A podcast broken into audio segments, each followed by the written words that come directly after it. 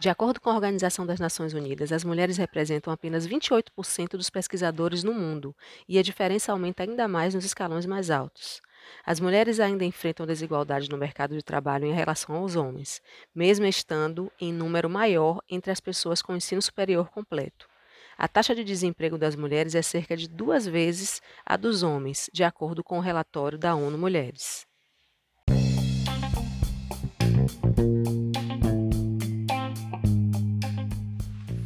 Olá, sejam bem-vindos ao Vozes Podcast. Eu sou Nívia Cerqueira e hoje vamos falar sobre machismo no ambiente de trabalho.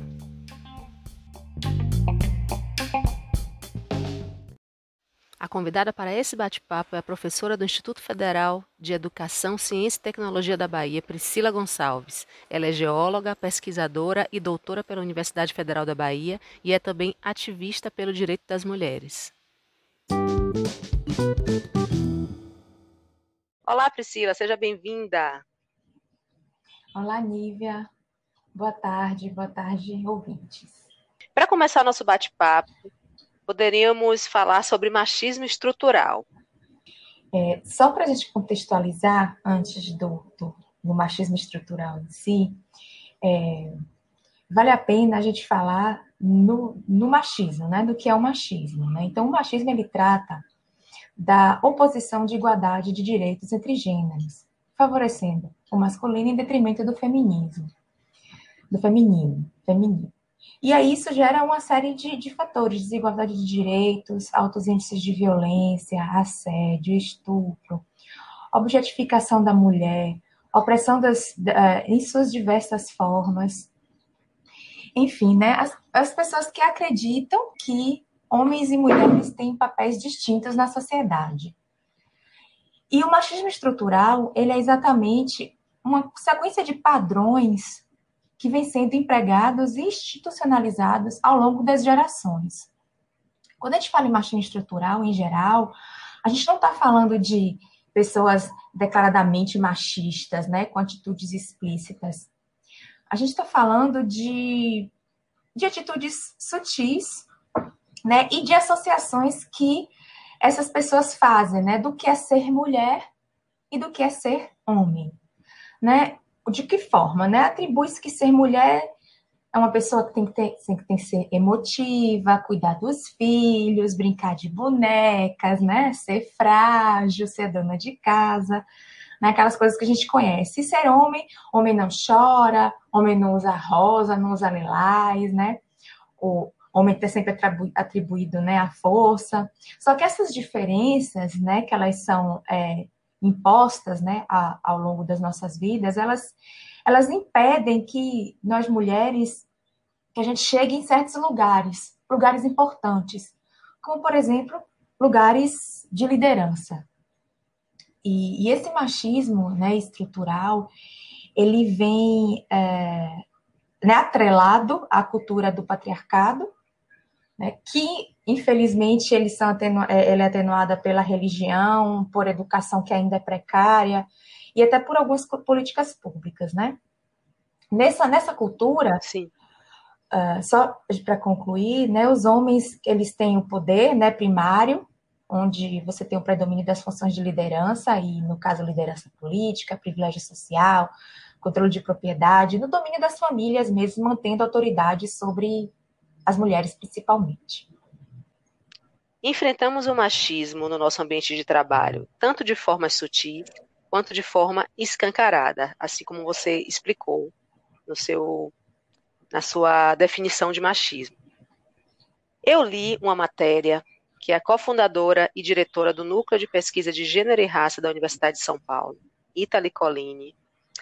Ela fala que as brasileiras sofrem diariamente com sexismo no trabalho, mas não discutem o tema. E, na maioria das vezes, sequer reconhecem o que vivem.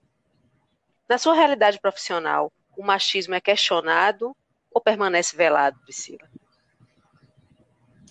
Bom, é, já foi muito mais velado. Hoje, em algumas situações, ele começa a ser questionado. Mas aí tem muito a ver, e eu acho que a gente vai chegar a esse ponto, tem muito a ver é, com principalmente com a idade das pessoas que estão envolvidas nesse processo.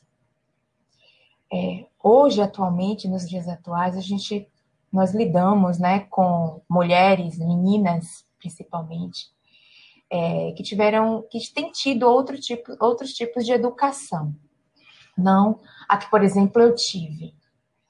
É, o acesso, né, a, a, a geral à informação, o acesso é simplificado à internet, porque algumas décadas atrás a gente não tinha esse acesso Sim. de forma tão simples, né? era bem mais complicado. Então esse acesso, muito mais, é, esse acesso à internet, é, né, que, que, tem chegado né, às casas e às escolas com tanta facilidade, isso tem trazido é, bons frutos no que diz respeito a, a esses, esses, questionamentos né, de atitudes é, machistas.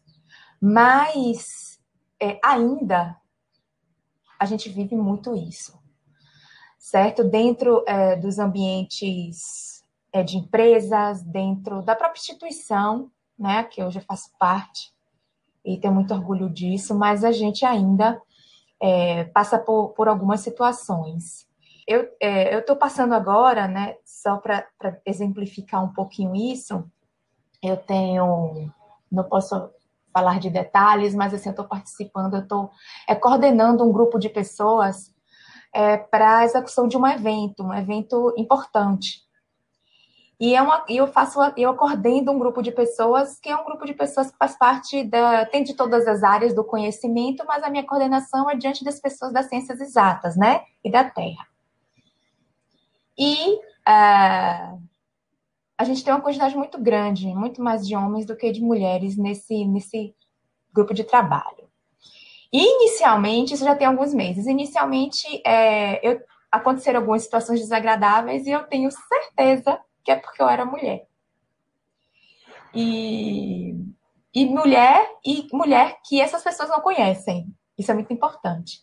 Porque quando as pessoas é, passam a conhecer mulheres é, feministas, elas, elas pensam duas vezes antes de tomar algumas atitudes, antes de falar algumas coisas.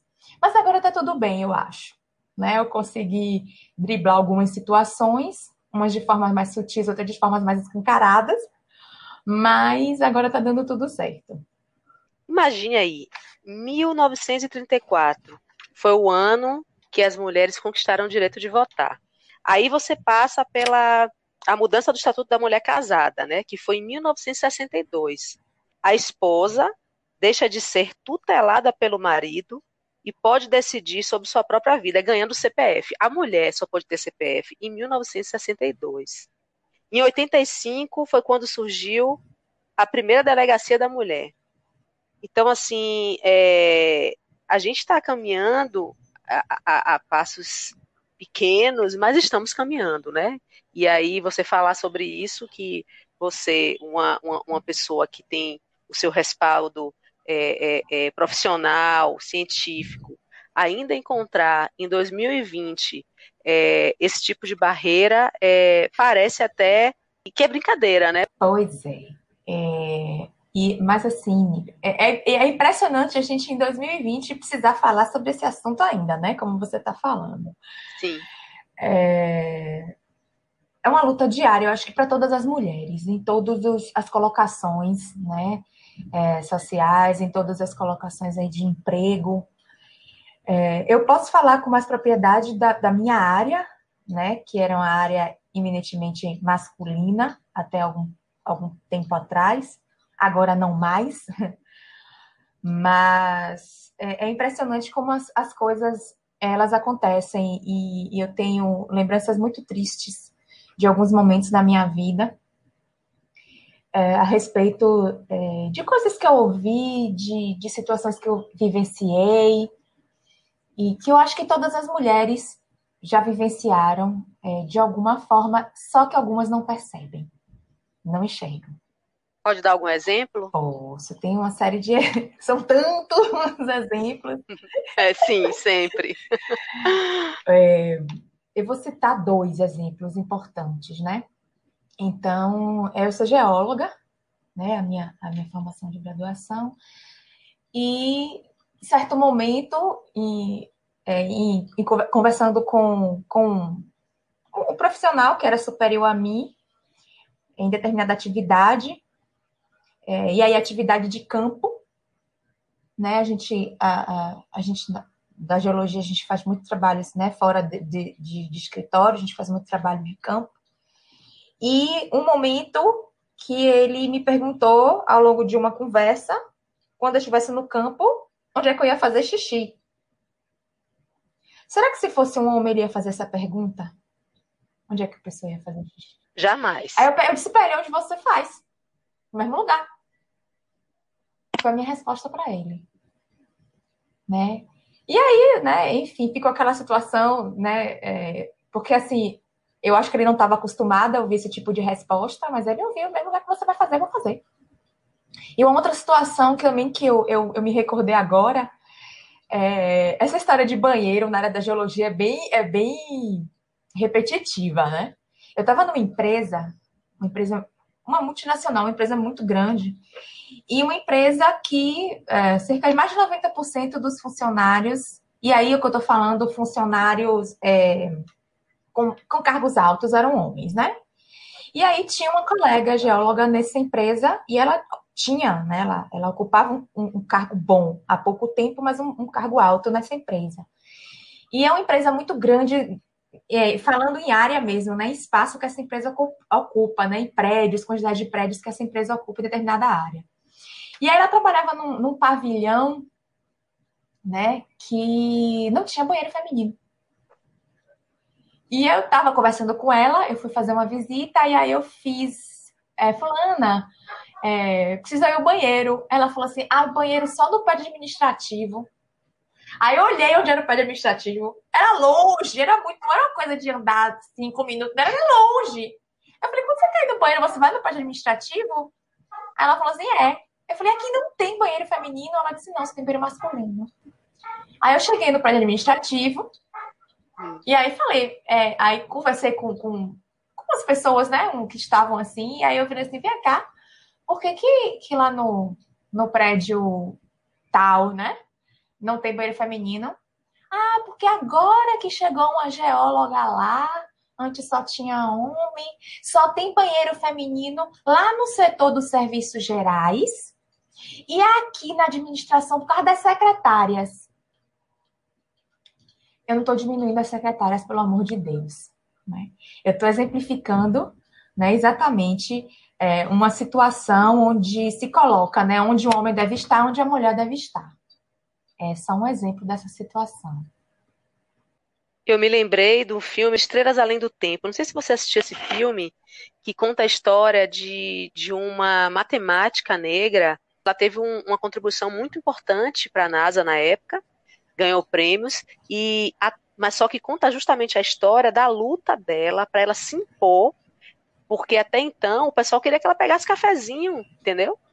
Dentro de uma, uma mulher que era pesquisadora, que era inteligentíssima, né, que trouxe muitas contribuições para a ciência americana, mas se você assiste o filme, você é exatamente o que você falou aí, né? Essa, essa consciência, né? Que ainda não existe na prática, eu acho é, depois dessa visita, porque eu fico de olho, é, outras mulheres entraram e hoje, isso, isso que eu estou te contando a história, isso deve ter uns cinco anos. Tem uns cinco anos. É, hoje já existe banheiro feminino nessa, nesse prédio. Só para. É, Pelo amor de Deus. Encerrar assim, né? Para concluir a história, né? Deu uhum. certo, né, a luta delas lá. Mas ainda som, somos minorias em determinados ambientes dentro da geologia. Dentro da geologia, não só dentro da geologia, é, eu acho que muita gente confunde é, é, é, é ser feminista. Eu acho que para gerações mais antigas e até é, é, eu acho que é, é, algo mais, mais tranquilo para as novas gerações, mas para as gerações mais antigas, existe um certo preconceito, né? As pessoas atrelam é, é, o feminismo, né, as lutas feministas, a movimentos mais radicais, né? E sem conhecer, né? Porque, na verdade, o feminismo é isso aí, é você é, levar é, essa consciência, esse questionamento para o seu dia a dia, porque a transformação na sociedade só vai acontecer se todas as mulheres se juntarem e passarem a questionar, né? Sair da, dessa zona de conforto, de que não, é, é, ele é, é, já é mais velho, não vai mudar. Não, tem que respeitar. Né, tem que, é, é, a gente tem que começar a combater isso, né? E, e, o combate, eu acho que é no dia a dia mesmo. São nas pequenas ações, é você se impondo, como você falou aí, é, é, é às vezes, claro, às vezes a gente vê é, luta, é, é, agressão, mas eu acho que às vezes é desnecessário. Às vezes a conversa e, e, a atitude vai fazendo com que essa mudança aconteça. Isso aí. Por trás de piadas ofensivas, a violência psicológica é um dos tipos mais abusivos do machismo no ambiente de trabalho. Frases como você tá louca, está de TPM, lugar de mulher na cozinha, são comuns de ouvirmos por, por líderes, por colegas, no nosso dia a dia. O machismo é tão naturalizado na nossa sociedade que muitas mulheres não contestam porque acham que é normal. Na sua opinião, a falta de enfrentamento por parte das mulheres é por medo de perder o emprego ou existe uma falta de informação mesmo sobre o assunto? Eu acredito que é um pouquinho das duas coisas. É... Mais falta de informação ainda, porque veja só, eu sempre falo isso para as minhas, os meus alunos e alunas é, que a informação ela nos traz o poder, né? Nós temos o poder quando nós somos informados. Verdade. E aí são as duas coisas juntas, porque se essas mulheres que escutam esses tipos de comentários, e são muitos e existem com certeza, se elas não revidam ou elas não, não se impõem é, por medo de per perder o emprego, isso é falta de informação também. Agora, esse medo existe, ele é real, porque é, acontece, né? Como se a revoltada, a, a que traz problema, a que reclama de tudo, a gente não pode fazer uma brincadeira que ela se ofende, né? Esses tipos de comentários desagradáveis e machistas. É bem é, isso. Eu, eu já escutei, ah, tudo você se aborrece. Eu escuto isso direto. Tudo você faz cara feia. É, né? Eu escuto muito isso. Mas é, então assim, quando a gente conhece os nossos direitos, a gente lida com esse tipo de situação melhor. Então, acho que a falta de informação, o medo de perder o, o emprego, evidentemente, porque acontece, porque essa, essa mulher que exige os seus direitos, ela se torna uma mulher problemática na cabeça dessa sociedade que a gente tem. Né? Quer dizer, o mínimo que você tem direito, se você exige isso, você é problemática né? E as problemáticas realmente elas não ficam na, em grande parte dos empregos, né? As problemáticas elas são excluídas. Sim. Mas a gente precisa ter, ter orgulho de ser problemática, da gente conhecer os nossos direitos, da gente compreender, né? Que ali também é nosso lugar, que ali a gente tem, a gente tem direito de estar ali, ou em qualquer outro lugar que, nós, que a gente queira estar, né? E, e quando a gente tem o domínio da informação, a gente consegue driblar essas situações de uma forma que no final dê tudo certo. Às vezes não dá, não vou, ser, não vou é, mentir, né? Às vezes não dá certo, às vezes o final da história não é tão, não é tão feliz quanto a gente esperava. Mas com certeza é, isso vai plantar uma sementinha naquele ambiente de trabalho que as outras mulheres vão escutar. E, enfim, eu acho que vale a pena a gente não aceitar esses tipos de comentário e nem sermos tratadas como as problemáticas, porque a gente quer, né, uma coisa que os homens querem, respeito. É isso aí. Tem um termo em inglês chamado mansplaining, é a junção de man com explain, que é homem com explicação né? É uma palavra mansplaining, é um termo que designa situações em que o homem explica algo a uma mulher de forma didática, como se ela não fosse capaz de entender ou não soubesse nada sobre o que está falando. Essa é uma forma de desmerecer o conhecimento da mulher. Tendo o título de doutora na sua área, Priscila, ainda assim, você sofre com esse tipo de machismo? Oh, nível o tempo inteiro. Eu fui fazer uma pergunta, eu tenho. Eu não gosto muito de grupo de WhatsApp, mas no, nos, nos, momentos, né, nos dias de hoje, nesse momento de pandemia, a comunicação mais rápida tem sido feita por grupos de WhatsApp. E aí a gente, é, enfim, chegou a uma situação que eu fiquei com uma dúvida, né? E aí essa dúvida incluía é, um assunto que eu domino bastante, né? Que é da minha área, só que envolvia também é, um determinado, é, vou simplificar, um determinado software né, de computador, um programa de computador que eu ainda estou tentando dominar. Mas a minha pergunta não era Sim. sobre o, a, a, teoria, o tema que eu, que eu conheço, era sobre a aplicação no software, né? Uma coisa é uma coisa, não sei se eu estou sendo clara, né? E outra coisa é outra coisa.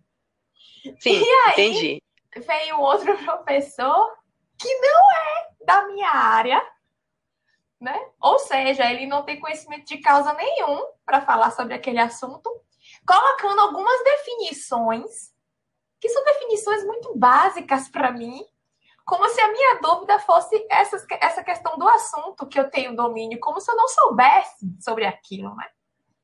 Eu, eu li aquilo, respirei fundo, Aí eu fiz. E, e, assim, a gente tem que tomar cuidado com o WhatsApp que a gente escreve, né? E fala e tudo vira documento. Sim. Aí eu fiz assim, Demais. Assim, calma, respira. Aí eu simplesmente perguntei. Primeiro que eu não perguntei para ele, ele respondeu, né? E aí eu fui, retornei a mesma pergunta de uma outra forma para outra pessoa, né? E aí essa outra pessoa foi e respondeu a minha pergunta. Então, assim, é, naquele momento, você, né, você, ah, você se fez de doida, né? Se fez de doida, fingiu que abstraiu o que ele falou. Às vezes tem Vamos que de ser, novo. Porque assim, é, a, a, a, a soberba né, de alguns homens machistas é tão grande que uma pessoa que não é da minha área, ainda assim, ó, eu vou lhe dizer mais, pegou trechos da internet colou lá no WhatsApp e ainda pegou uma figurinha. Colou lá no WhatsApp. É. Não é possível. Olhe, eu olhei aquilo e aí eu. Na verdade, eu só fiz assim, não foi essa a minha pergunta, não é essa a minha dúvida. E aí fiz a pergunta de novo para outra pessoa. Mas enfim, né? O que eu quero dizer com isso? É porque você falou, eu me lembrei disso, né? E isso tá rendendo, menina, essa história. É o tempo inteiro, o tempo inteiro né? Eu não sei se são eles que se fazem de maluco ou, ou eu é que sou maluca, eu não sei. Mas, assim, essa história de a gente colocar umas. Porque, assim, às vezes o contexto é tão simples que eu não vou ficar fazendo a explicação desnecessária. Para quê? Para mostrar que a gente sabe, né? Tem alguns homens que adoram fazer isso, né? Mostrar que sabe. Então, assim, tem alguns contextos que estão são simples, que não precisam.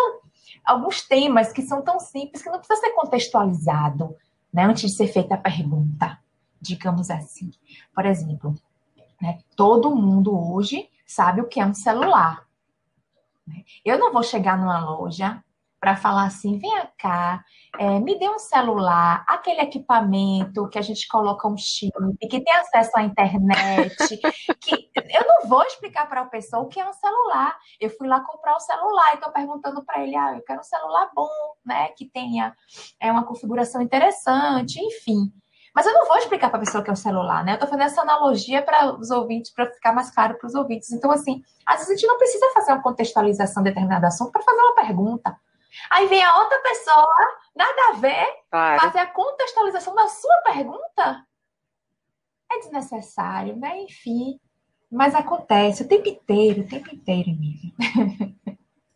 Eu acho que o WhatsApp é, é esse, esse mundo digital que a gente está vivendo, com reuniões, com né, usando muito a, o, o meio digital, eu acho que tem favorecido, né? Tem impulsionado esse tipo de, né? Porque isso sai do mundo real e vai também para as conversas, para os bate-papos, os deboches, né? Que a gente percebe, como você falou, com as figurinhas, com, com as piadinhas, né? E a, a diferença é como você falou, você teve a possibilidade de respirar fundo, né? Porque às vezes você está cara a cara, você não consegue. Você já na lata você já, já solta logo. E às vezes quando você está é, é, à distância, você consegue ter um pouco de controle, né, é, sobre a situação. Pois é, mas assim, ó, esse respirar fundo, a gente vai adquirindo algumas coisas com a maturidade, né? E, e com, as, com as, a vivência e com a maturidade. E eu ainda é. não aprendi muito, não, viu? Não é sempre que eu consigo respirar fundo, não. Mas às vezes é, eu consigo respirar fundo. Bem, como a gente, a gente falou do, do mansplaining, né? Essa, essa questão do, do, do homem querer explicar como se a mulher não soubesse. Tem também interrupções na fala da mulher em, em reuniões, né? Isso são coisas que toda mulher que trabalha é, é, é, é passa por isso um dia, quando tem lideranças masculinas, principalmente.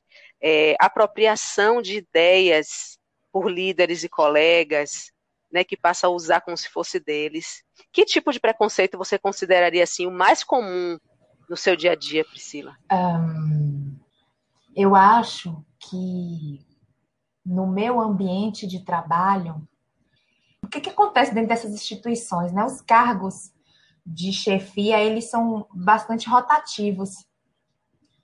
Né? Então, são durante períodos de tempos em tempos, é, isso é é modificado, né? É bem rotativo. E, e eu tenho tempo é, suficiente, né? Experiência suficiente para perceber a, a, diferença entre é, um ambiente liderado por homens, homem, e um ambiente liderado por mulher.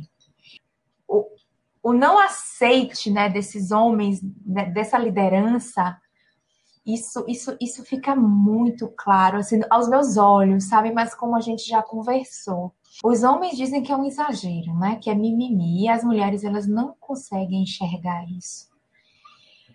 É, algumas coisas mudaram muito hoje, a instituição, né? Que eu, eu, eu represento, que eu trabalho, e eu já falei, eu tenho muito orgulho disso.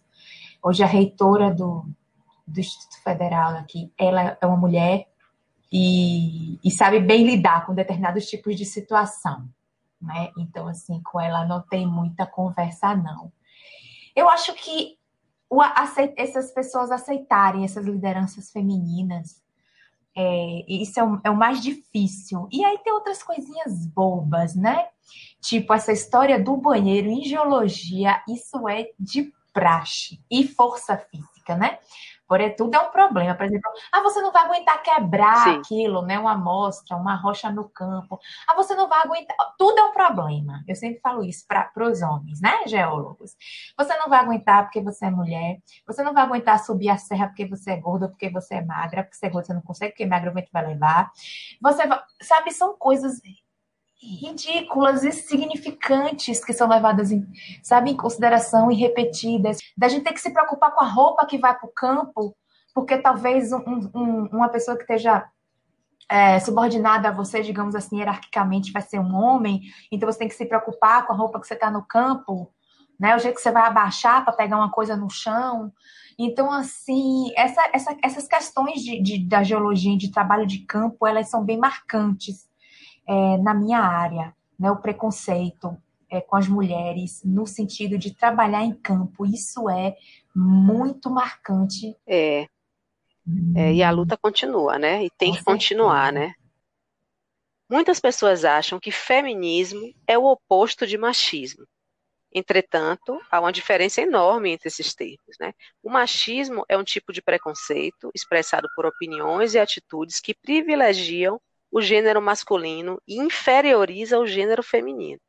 Já o feminismo são movimentos que lutam pela igualdade de direitos entre homens e mulheres.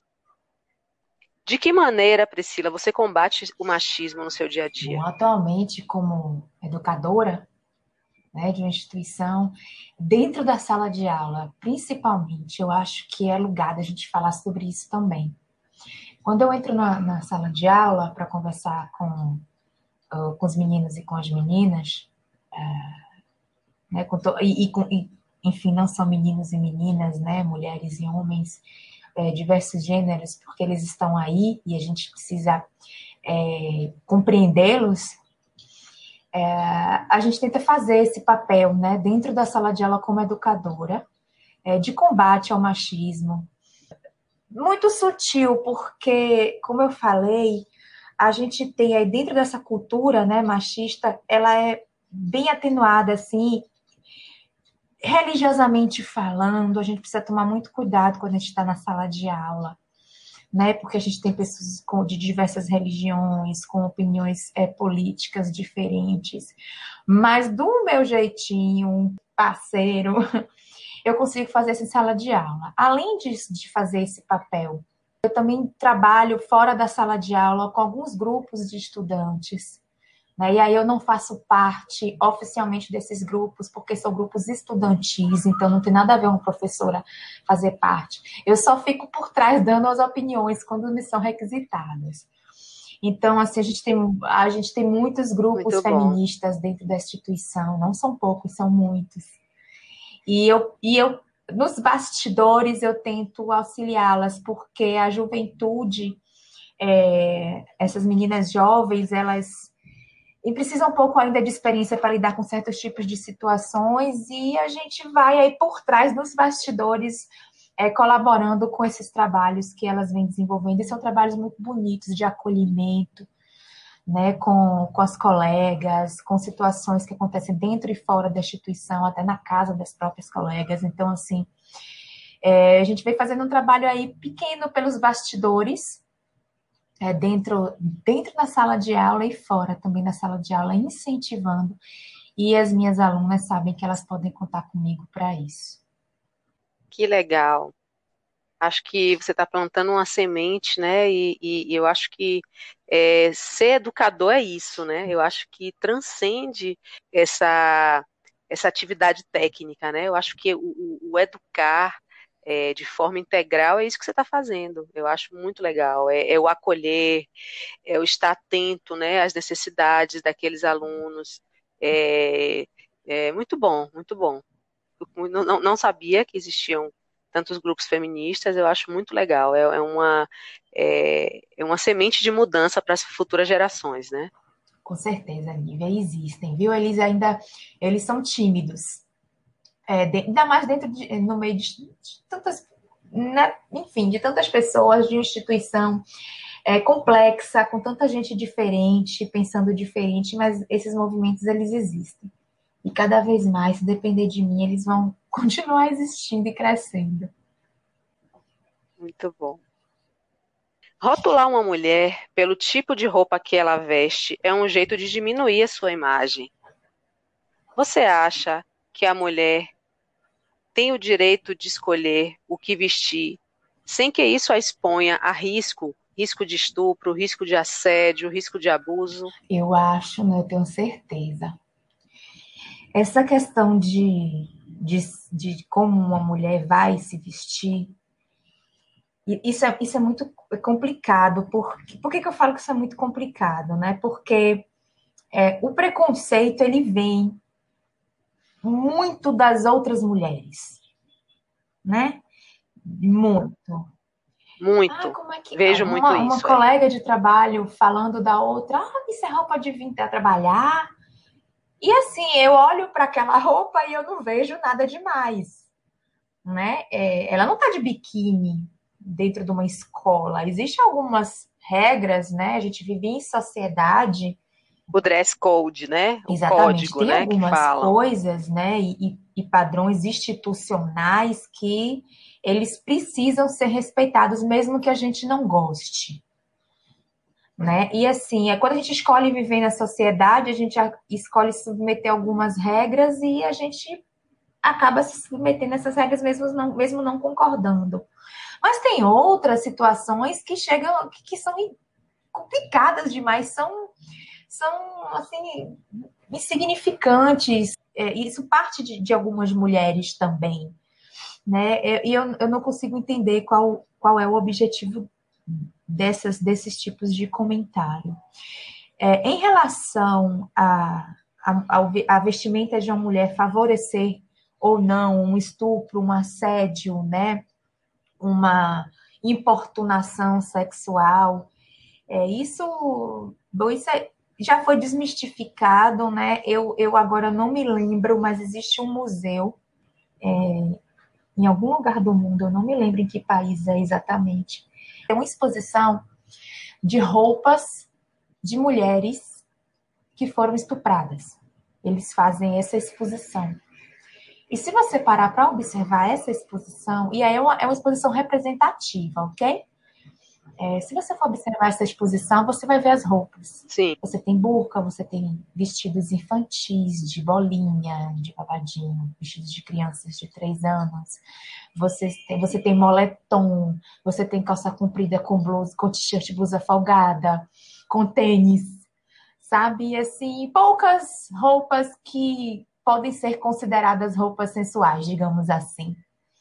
Então, a roupa que uma mulher está vestindo, ela não, ela não, ela não, digamos assim, é, qualifica, não qualifica aquela pessoa para ela ser é, assediada ou importunada ou estuprada.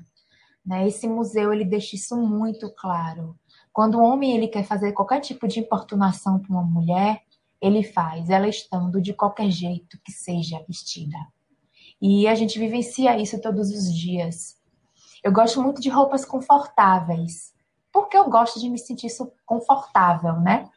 E, e, isso não impede de que eu saia da minha casa e mesmo estando com uma roupa bem folgada, bem confortável, isso não impede é, que os homens na rua eles me importunem, eles me assediem. Então, é, não existe, ah, tira essa roupa porque isso vai causar é, alvoroço, os caras vão mexer com você por causa da roupa. Não tem a ver com a roupa. Tem a ver com o que a pessoa é, do jeito que ela foi criada, é, as coisas que ela acredita.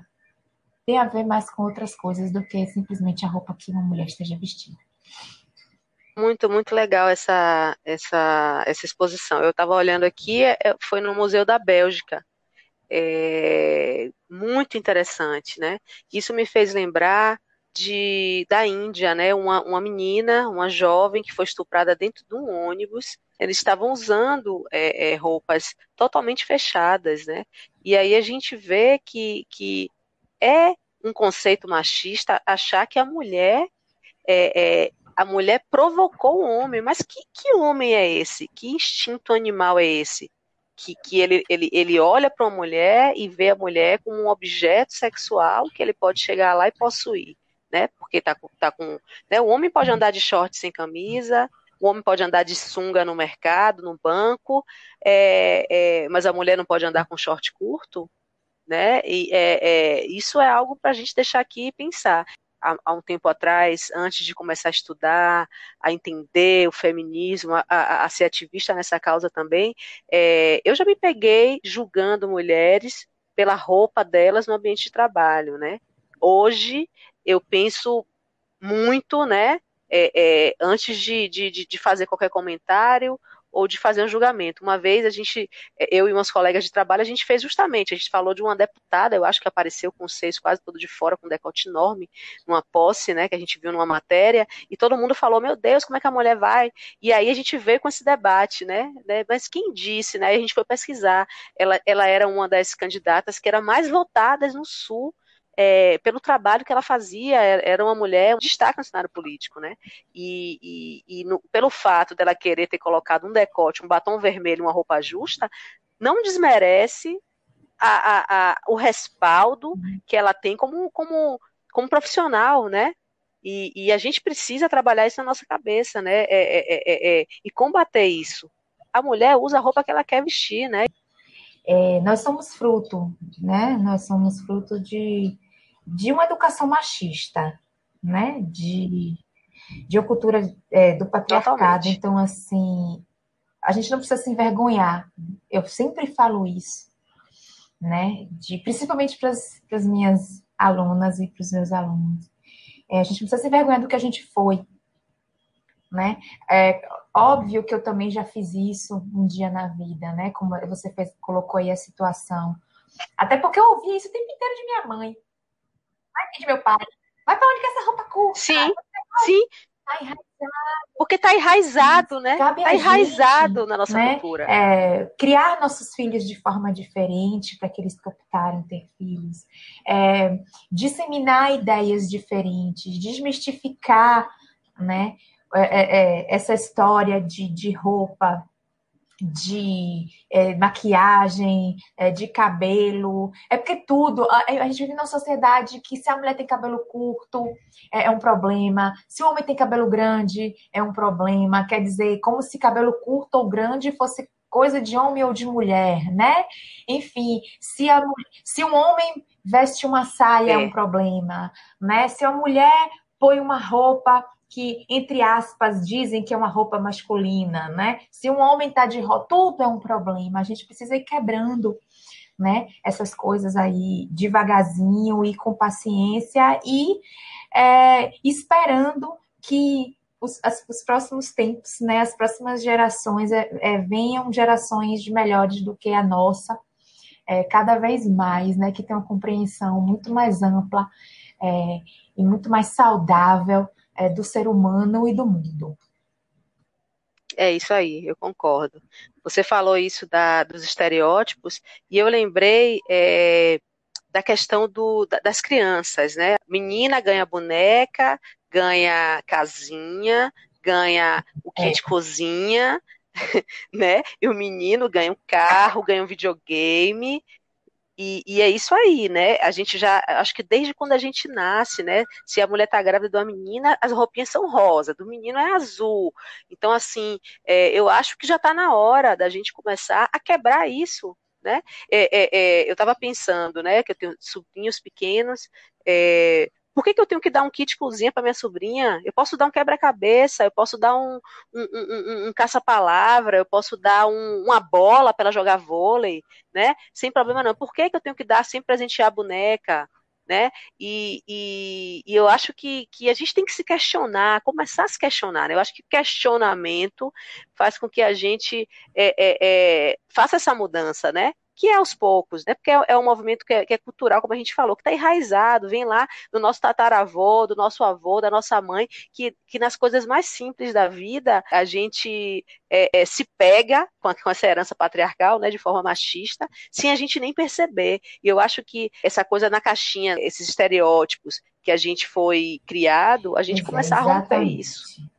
Romper, colaborar, respeitar, né? Eu acho que a gente, assim, a gente vai é, formar um, um mundo melhor, né? Gente, e eu falo é formar mundo mesmo, porque é, o mundo ele tá aí do jeito que tá, e a culpa é nossa, né?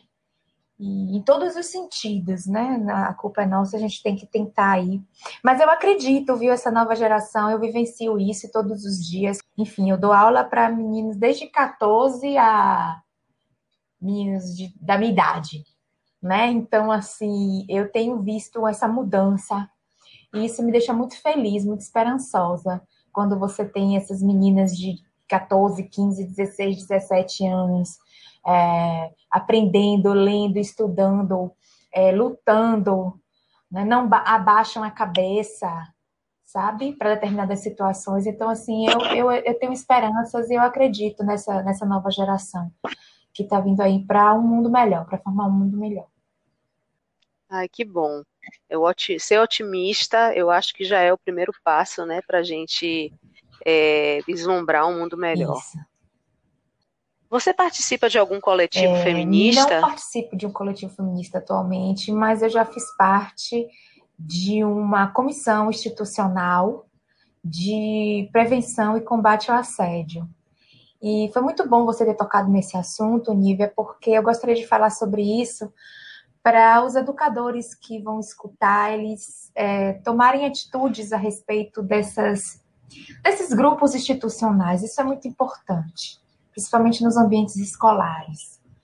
É, essa comissão que eu fazia parte era uma comissão que ela trabalhava dentro né, do, do Instituto Federal com prevenção, ações preventivas, evidentemente, né, e de combate ao assédio, mas a gente trabalhou também com é, o acolhimento e denúncias de assédio. E aí assédio moral, mas por incrível que pareça, dentro de uma escola, né, de instituição federal, assédio sexual. E a gente, durante o tempo que eu passei nessa comissão e eu saí por motivos particulares, é, eu vi muita coisa, sabe? Eu vi coisas que a gente sabe que acontece, mas que a gente não não, não presencia, né? E aí eu escutei muito é, dessas meninas. E quando eu falo meninas, meninas mesmo, eu, eu, é, foram muitas denúncias que a gente trabalhou, muitos acolhimentos, e desses nenhum menino, sempre meninas. Então eu falo meninas, porque são elas as que realmente as que sofrem mais os diversos tipos de assédio aí. É, e essas meninas elas precisam é, de orientação, de acolhimento e de orientação. É, tanto para saber lidar com a situação, como para saber se defender da situação é, e como levar essa situação adiante, querendo ou não denunciar né, o agressor, o assediador.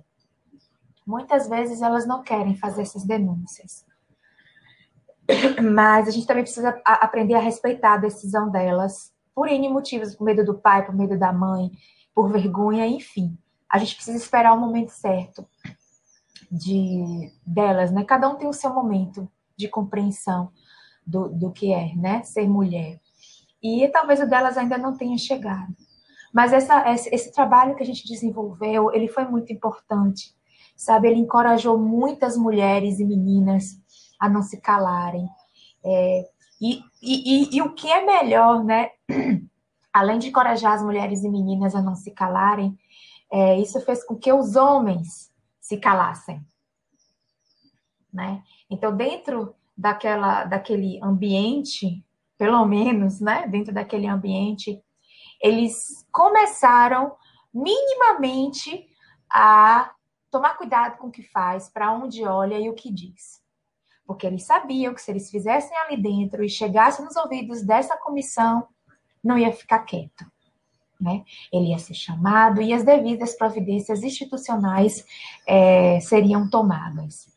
Então, depois de alguns casos, é, algumas coisas. Eu não sei como é que estão as coisas hoje, ok? Porque eu não estou mais fazendo esse tipo de trabalho lá dentro da instituição. Mas muita coisa, muita coisa é, mudou. E eu ouvia isso, sabe, de alguns colegas.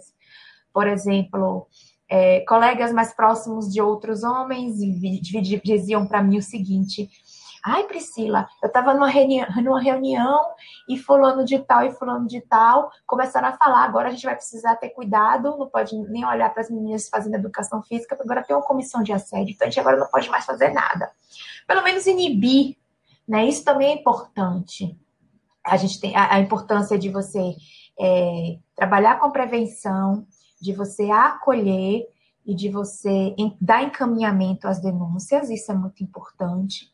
Mas importante também é você dizer para essas pessoas, dizer para esses homens que eles não têm esse direito e que eles fiquem quietos e que eles se controlem e que eles compreendam, né, até onde eles podem ir, porque se eles forem além do que a gente acha que ele foi, porque quem decidiu isso é a gente. Né? Embora é, os letrados, vou falar igual a minha avó, os letrados de direito, né? Minha avó falava isso, os letrados de direito, que eles usam a lei né, a favor deles, né? Porque a lei de assédio ela é muito complexa. E aí, para assédio moral, você precisa ter repetitivo, você precisa provar que aquilo aconteceu repetitivamente. Mas isso não é mais assim, ok? Se eu achar que eu fui assediada, né? E eu levar essas provas, o meu depoimento, às vezes não precisa nem de prova, o meu depoimento, o Ministério Público, tá? E fazer uma denúncia, quem vai decidir que foi assédio ou não é a promotora, né? A juíza que vai estar tá lá naquele momento. Então, não é ele que vai dizer que não foi assédio, que ele só olhou, que ele estava fazendo uma paquera inocente. Então, assim, é, é importante que eles comecem a compreender é, que as coisas estão mudando, Outro dia eu fui assediada na rua e eu falo isso rindo, mas eu fico muito nervosa ainda quando isso acontece. E eu larguei a lei, meu filho, de importunação sexual, que o cara ficou olhando pra minha cara. Eu falei, mas eu falei horrores, ficou todo mundo olhando pra cara dele e não sabia nem o que era. a lei de importunação sexual. E eu larguei na cara depois, você pode ser preso. É, eu agora me esqueci, não sei se são até três anos de, de, de, de detenção. Mas ele falou assim, gente, oxente, como assim? Assim mesmo, que aqui, né, aqui, na, aqui em Salvador, o oxente, né, acontece. Então, oxente, que história é essa? Eu fiz, ah, você não sabe, você procura saber. Então, antes de você assediar qualquer mulher na rua, você pense duas vezes, porque se passar um carro da polícia aqui, eu vou lhe denunciar. Eu garanto que pelo menos aqui, por aqui, por onde aconteceu, ele não vai mais mexer com ninguém. Então, assim, é, para descontrair, mas aconteceu mesmo. Então, assim, a gente precisa informar a esses cidadãos né, que a gente está de olho neles. E quando a gente está de olho, eles ficam apreensivos. Ficam, funciona, porque eu sou prova viva disso. Certíssima. Eu participei de um, de um evento é, que discutiu com a imprensa daqui do Distrito Federal sobre luta de gênero, e tinha um promotor que falou o seguinte, que os casos de feminicídio, que antes de 2015, quando a lei foi criada, é, eram julgados em três anos, por exemplo, levava cerca de três anos para julgar um crime contra a mulher, só para você ter uma ideia. E que hoje, é, no máximo, o réu é preso em um ano, no máximo. Então, assim, é, é, o que eu levei daquele evento, né, os promotores falando, é o seguinte, que graças às lutas feministas, é, ao combate que está tendo, à militância das mulheres que estão buscando informar e conscientizar a população sobre seus direitos, graças a isso, essa pressão porque sem pressão não vai, né? Graças a isso, o Ministério Público passou a ver de uma forma diferente e a priorizar é, é, os assassinatos de feminicídio. Porque imagine, Priscila, uma mulher é assassinada, né? É um, um, cara foi lá, deu uma facada na mulher, matou a mulher. Beleza, todo mundo viu, teve testemunho, o cara fugiu. Aí o cara fica solto, respondendo em liberdade, e, o, e, o, e ficava, né, antes de 2015. É, e, e, aí, três anos depois que ele era julgado, e disse que a pena que não eram coerentes com o tipo de delito, entendeu? Então, essa lei veio do feminicídio graças ao que você falou aí, a, busca dos direitos, a militância, uhum. a chatice de muita mulher, quando muitos homens falam, né? De cobrar, de ir atrás e fazer com que as leis sejam cumpridas e que o respeito Isso, é exista, é, né? Você está certíssima. Né? retificar a, a, minha palavra, eu procurei aqui, então, é, a, o crime né, de importunação sexual, que agora é crime, antes era contravenção, né? É, a pena prevista é de 1 a 5 anos de reclusão. É, isso se não constitui crime mais grave. Se for mais grave, pode ser até mais disso. É bom que a gente saiba para a próxima vez na rua eu falar assim. Exatamente, minha filha, é usar contra ele. A gente estamos aí para isso. Eu garanto que ele vai pensar duas vezes antes de fazer, falar a mesma coisa que ele falou para mim na rua para qualquer mulher. Tenho certeza que ele vai morrer lembrando desse dia. Não tenho dúvida. Eu falei isso, mas assim, eu fiquei muito eu fico muito nervosa quando esse tipo de coisa acontece. Mas eu fico nervosa e eu falo. Antes eu ficava nervosa e com, com medo e chorava, né? Agora eu fico nervosa, mas eu falo. Eu já falei, não vou deixar mais ninguém fazer com nada, nenhum tipo de comentário desagradável comigo, comigo na rua. Não deixo mais. Mas não é fácil, não porque a gente já escutou a coisa nessa vida, viu? Nós mulheres, dentro de quem, quem já pegou transporte público, quem precisa andar na rua, oh. enfim, uh, todos, eu acho que não teve nenhuma que não escutasse. Mas vamos lá. Bem, espero que vocês tenham gostado. Eu agradeço a participação de Priscila para esse bate-papo, que foi muito esclarecedor. Espero que todos tenham gostado. Muito obrigada, Priscila, pela sua participação. E qualquer coisa é só procurar. Obrigada.